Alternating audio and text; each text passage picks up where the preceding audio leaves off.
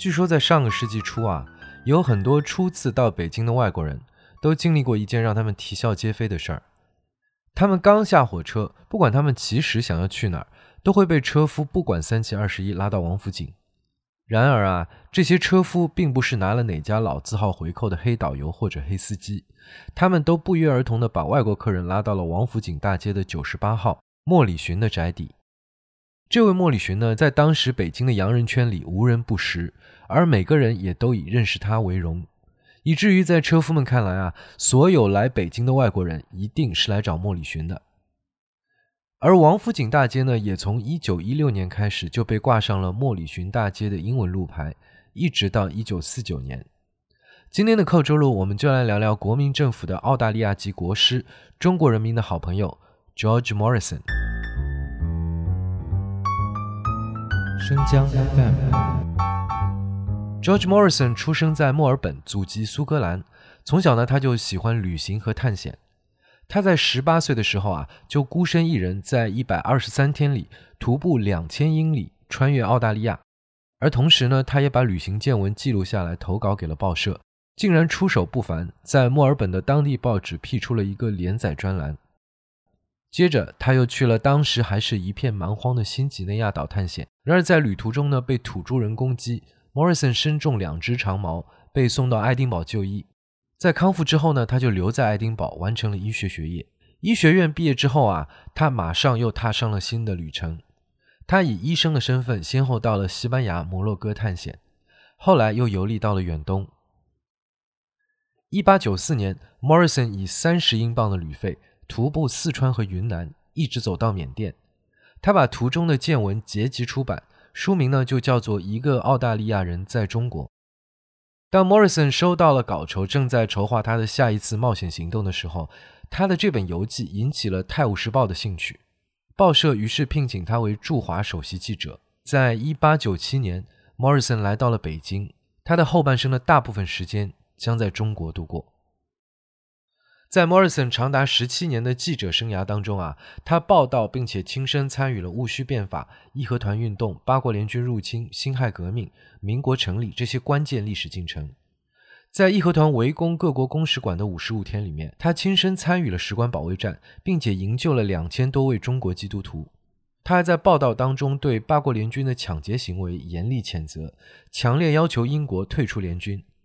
而一九一一年。莫里寻又是第一个以“革命”这个词向外部世界报道武昌起义的西方记者。当时啊，别的驻华外国记者大都只是在一个小圈子里道听途说、闭门造车，主流的报道总是突出表现中国的排外和落后。而莫里寻呢，曾经亲自到过除了西藏之外的所有省份，他的报道都是通过第一手的直接采访，呈现出另外一个中国民族意识的觉醒。西式教育的传播、改编军队的尝试和华人新闻界的成长，他在欧洲人畅谈黄祸论的时候，不断提醒他们在中国存在着的欧祸。他告诉他的读者们，中国正从三次农民起义的灾难当中恢复过来，正在发展交通和教育，但同时他仍然被中世纪的统治体系折磨和奴役，在缠足的痛苦当中苦苦挣扎。很快呢，《泰晤士报》成了报道中国的权威媒体。而在当时，只要《泰晤士报》有多少个读者，就有多少人知道这个中国的莫里寻。一九一二年八月，民国政府邀请莫里寻成为共和国总统顾问，工资是他在《泰晤士报》的四倍。这个 offer 里面写到啊，随信附上的文件既不是协议，也不是合同，更不是契约，它是中华民国政府和中国人民。主动由衷的向您发出的，由中国向外国人发出的最为荣耀的一份聘书，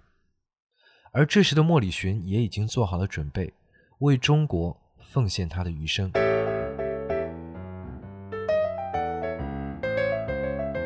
当时的主流国际舆论都认为啊，由于外国的干涉和国内的无政府状态，中国将分裂成许多军阀割据的小国，将会随时爆发内战。而国民政府马上就要面临财政破产，无力偿还外债，中国将不可避免的四分五裂。而刚刚接受聘任的莫里寻立即来到了伦敦，四处游说、接受采访，告诉西方社会，中国的局势正在日趋稳定，中央政府的权力在加强，各地的贸易正在恢复，而革命时期庞大的军队正在逐步被遣散，转化为平民。中国革命并不是由一群头脑发热的学生和不切实际的空想家发起的，革命运动的领袖都是中国一些最开明的人士，他们和世界历史上的领袖人物一样，有着渊博的学识。这场革命是理性的结晶，而不是暴力的产物。他以一己之力呢，扭转了整个西方世界对中国的疑虑，并且让西方的银行家们相信，为中国提供贷款，并不是在资助新的战争，而是为了建设一个更加开明和进步的国家。他的游说工作呢，帮助中国维持了革命之后大局的稳定，遏制了虎视眈眈的俄国和日本的入侵。回到中国之后啊。每一天上午，他都殚精竭虑地为民国政府撰写备忘录和报告，而晚上呢，他就安排会见各国记者，向他们宣传这个国家正在发生的重大变化。根据他的构想，如果中国能全盘采用英国的政治架构，将在几年之内跻身世界一流的现代化国家。他为当时的热点问题，比如贷款和租借、鸦片和铁路、西藏和蒙古问题，提出了大量的咨询意见。然而，仅仅在三个月之后，莫里寻就感到了失望，因为他发现呢，他的意见几乎都被束之高阁。袁世凯看重的仅仅是他的宣传价值，通过他让外部世界相信中国正在发生他们期待的变化。而莫里逊也逐渐被外国同行们认为是专制政权的传声筒，他在舆论界客观公正的声望呢一去不复返。而他的中国同僚们则始终因为莫里逊非我族类，对他心怀戒备。一九一四年八月，一战爆发。经过三个月的观察和分析，莫里逊认为协约国必胜。这是让积贫积弱的中国在国际历史舞台上翻盘的良机，既可以激发中国人民的爱国热情，又可以通过为协约国制造武器，一方面获得经济利益，另一方面获得现代化的武器装备，并且在战后涉及中国命运的谈判当中，中国就可以要求废除之前签订的不平等条约。所以呢，他极力游说袁世凯参战。然而，袁世凯这个时候正在紧锣密鼓地推进复辟帝制，表面上答应，却提出了中国参战必须以英法俄日共同主动邀请为前提。终于，红线帝制昙花一现，在全国一致的讨袁声浪当中匆匆落幕，袁世凯也随即忧惧而死。然而，莫里逊的使命并没有完结。就在袁世凯死后四十天，莫里逊又向新上任的大总统黎元洪递交了关于中国加入协约国的备忘录，继续劝说黎元洪参战。随后，莫里逊又前往日本游说，还向俄、英、美等国公使宣传，劝说各国同意中国加入协约国。终于，中国在一九一七年的八月十四号向德国宣战。在战后。莫里逊以中国代表团顾问身份出席了巴黎和会。和会当中呢，他全力抨击各国把德国在山东的所有权益转让给日本的决定。而中国代表王正廷和顾维钧也据理力争，要求取消列强在中国的特权。但和会否决了中国提出的议案。消息传回国内，爆发了五四运动。最后，中国代表团拒绝在凡尔赛合约上面签字。巴黎和会期间，莫里逊的健康状况就迅速恶化，而中国还是那个军阀割据、南北对立的国家，离莫里逊理想当中的中国仍然是遥遥无期。和会之后，莫里逊直接从法国前往英国治疗，一年后死于胰腺炎，享年五十八岁。临终之前，他曾经在病榻上面写道：“这是一种长期的折磨。”希望中的奇迹一直没有出现，转而变成了无可救药的绝望。我现在的一个希望是回到中国。我不愿意死，但如果死，也要死在中国，死在多年来对我如此体恤的中国人当中。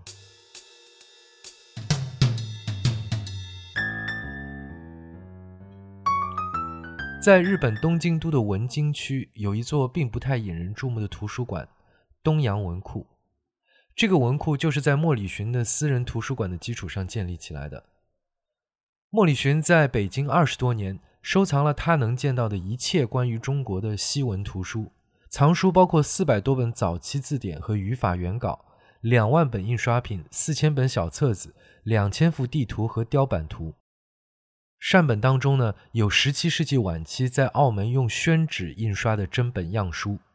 一本完成于1724年的中文拉丁文字典原稿，一篇出版于1685年的景教碑文的拉丁译文。除此之外呢，还有马可·波罗游记的四十一个版本，包括1496年意大利文的第一版、英文、法文和德文的第一版，还有载着马格尔尼勋爵来到中国的狮子号战舰上面的航海日志。他收藏的书籍涵盖二十多种不同的语言，包括最完整的传教士文集和其他学科的书籍，其中与鸟类学有关的藏书最佳。一九一七年，因为对中国政局的失望，莫里逊开始计划辞职，返回澳大利亚，对外出售藏书。当时，哈佛和耶鲁的校友都希望为他们各自的大学获得这批藏书，加利福尼亚大学也参与了竞购。而最后呢，日本三菱财团奠基人岩崎弥太郎的长子岩崎久弥以四万英镑买下了这批藏书。现在的历史学家们把莫里循文库的地位与永乐大典和敦煌文书相提并论。然而，在当年，没有中国买家参与这批藏书的竞购。